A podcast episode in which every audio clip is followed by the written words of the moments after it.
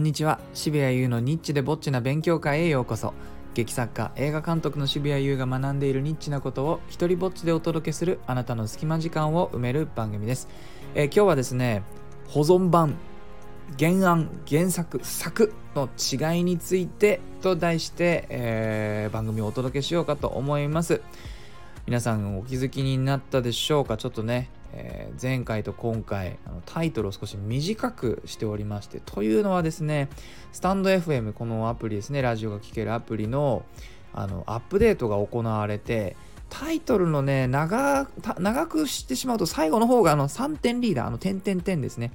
で省略されて表示されてしまうという非常にちょっと辛いあの仕様に今なっておりまして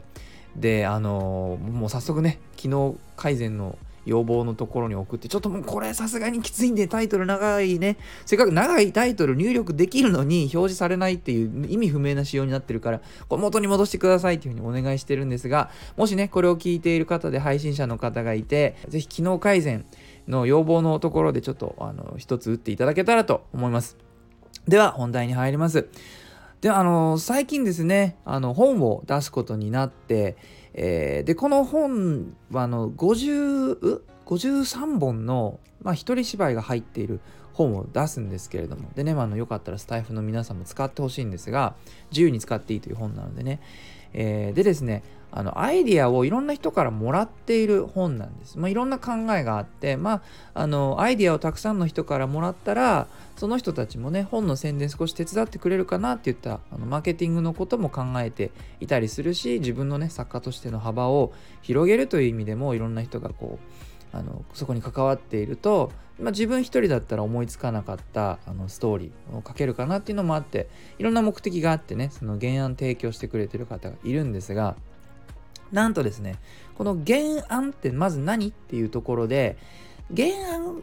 者とかで名前がついてるその人が書いたんじゃないかっていうふうにね思ってしまう人が一定数いるんですよね、まあ、いるらしいんですね、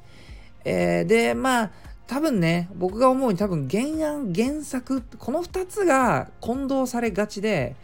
なんだろうそれって多分そこまでその各職種にいない人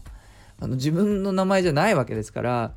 あのそこを調べようとは思わないんだと思うんですよ。で結果あまりあの普及しないというか一般的に知られていない状況があの野放しになっていると。でそこにメスを入れるべく立ち上がった男渋谷優でございます。よろしくお願いします。えー、とですね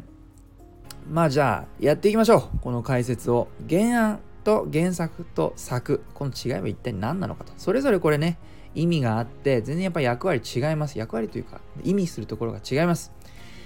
まず原案ですね。原案はこれあの元となるアイディアのことです。やっぱ「案」っていう字が入ってるのでよくよく見ればですねあの全部漢字に答えがあの秘められてるんですけれども元となるアイディアのことで作品として世に出ていない状態なんですね。あの誰かがそれを完成させていない。だから完成品として存在しないんです。でも誰かがそれなりの力を込めてそのアイデアを作った、まあ、あるいはその作家さんに提供したということで、えー名前が表記されるわけです。アイデアはこの人ですよということですね。これに関してはね日本よりもこうアメリカがうるさくて表記の仕方なんかも日本よりちょっとバリエーションが多かったりするんです。面白いですよ。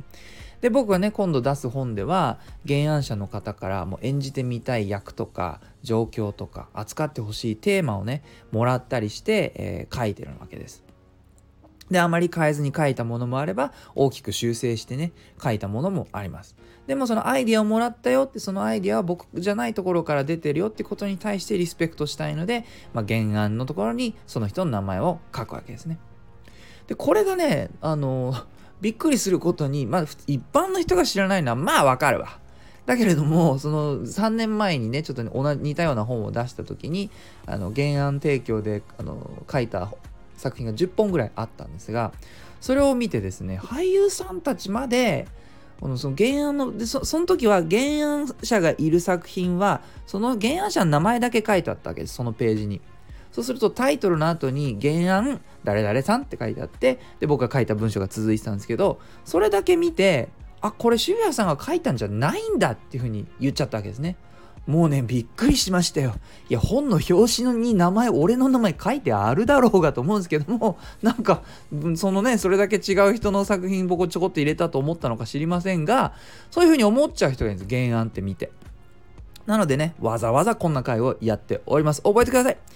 でね、まあ、こういった現象が生まれている原因かなと思われるのが、こう原作っていう言葉もあるからかなというふうに思っております。これは何か？原作とはね、これはね、元となる著作のことなんですね。ほとんどの場合、完成品として世に出ているものです。まあ、最近の有名どころで言えば、鬼滅の刃、これに当てはまりますね。えー、っと、もうこれがアニメ化されて、映画化されてるわけですよね。そうすると、この映画のとかアニメの方は脚本を書いてる人だったり、それの監督してる人だったりとかがいるわけですが、原作は何かって言ったらこれ漫画のことを言うわけです。漫画の「鬼滅の刃」がアニメの原作となるわけですね。えー、なぜなら作品として世に出ていて完成されているものだからです。例えばじゃあ僕の今度ね出るモノローグ集「狭間」というものの、えー、全体あるいは一部でも映画化された場合あのテレビドラマ化でも同じですねそうした場合その映画だったりを作った人たちは別にいると思います。まあ僕関わる可能性もあるかもしれないですけど脚本と監督さんと別にいてで原作モノローグ集狭間となるわけですね。やっぱ別の作業なんですよね。元の作品を作るのとそれを、えー、アニメだったり映像だったりにするのはね。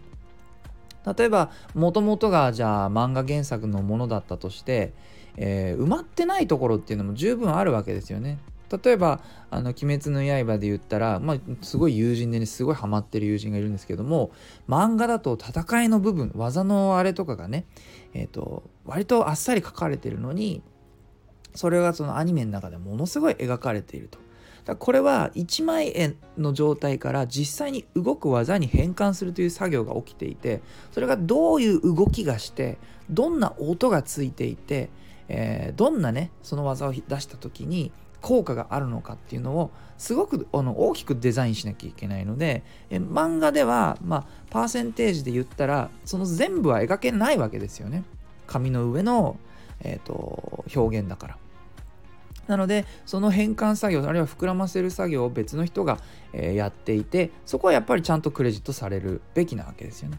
まあ、こういったことをちゃんとリスペクトするためにあのワードがあるんだけれども、まあ、似ちゃったりもする分だけ、えー、どう違うのかっていうのがね知られないんじゃないかなと思います、えー、そして最後に作ですね。この原案原作に比べるとちょっと字が1個だしなんか弦っていうね強そうな感じついてないから弱そうに見えるんですけどこれがこの人がなんならこの3つの中で一番苦労してる人で作っていうのは実際に書いた人です。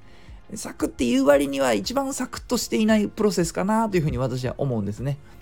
なのでこう誰かが原案者の名前を見てこの人が書いたんだって思われちゃうと一番ショックを受けて え？ってなるのがあの作の人でございます。これをちょっと知らもし知らないという状況ならば是非今日はこの1点だけでも覚えてくださいませ。ね、細かく言っていくと脚色とかいろいろあるんですけれどもね。脚色っていうのはちなみに書かれたものを少し変えることですね。なんだか例えば時代に合わせるとかあの地域に合わせるとか何らかの理由でその書かれている著作物を少しアレンジする。そしたら書いた本人にしてみればこれ俺が書いたまま100%じゃないよってなるんでその脚色した人の名前を載せてほしいなっていうふうになるわけですよね。で脚色するのもそれなりの作業なんでした人だって自分の名前を載せたい。だから脚色というクレジットが存在するわけです。まあねあのー、僕がですねアメリカで文学を学んでいた頃にあのー、出版歴のある教授とかにね文学を学んで、まあ、各方の学んでいた時にみんなね大体同じことをやっぱり言うんですよね、まあ、誰にでもアイデアの一つや二つはあると。問題はそれを書ききれるかどうかっていうふうにっぱみんな言ってましたで僕だってその本を書くにあたって原案者の皆さんからねたくさんの素敵なアイデアをいただいてるのは間違いないんですがやはり書くのはねいつまでたっても大変な作業かなと思うんですその種っていうのはないと始まらないけどじゃあその後ね土を選んでそれを埋めて水をやって虫から守ってというまああのこれでいうところの各作業にあたるパートは時間とコストがかかるわけです。てなわけで、えー、今回ちょっと原案と原作と作の違いをね、是非覚えていただけたらなと思います。えー、はい、いいなと思ったらハートマークをタップしてください。Twitter もやってるので、よかったらそちらもフォローしてください。構想6年の作演出舞台、底なしこの大冒険、公演動画を配信中でございます。えー、購入リンクは概要欄をチェックしてください。4月15日まで何度でも視聴可能です。そして、このスタイフでも自由に使える日本初の一人芝居コレクション、モノローグ集アナは Amazon で好評発売中です。許可も上演料もいりません。では、渋谷優でした。